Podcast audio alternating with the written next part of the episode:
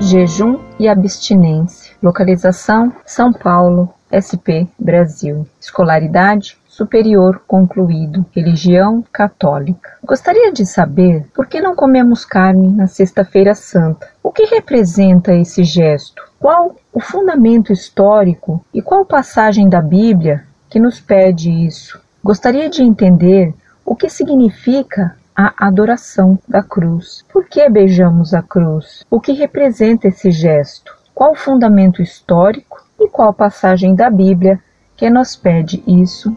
Muito obrigada.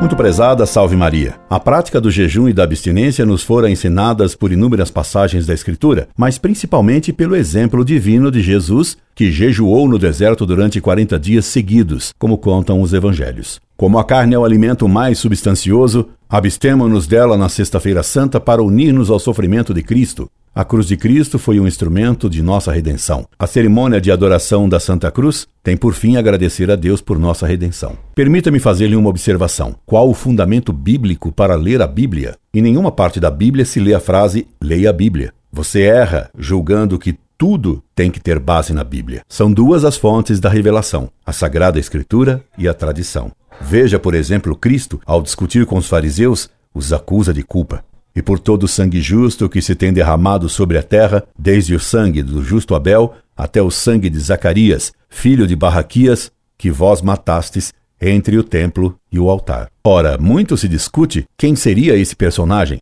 pois que em nenhum lugar da Bíblia se fala claramente desse Zacarias, filho de Barraquias. De onde tirou Cristo esse fato? Não foi da Bíblia, mas da tradição. Incorde Jesus Semper, Orlando Fedeli.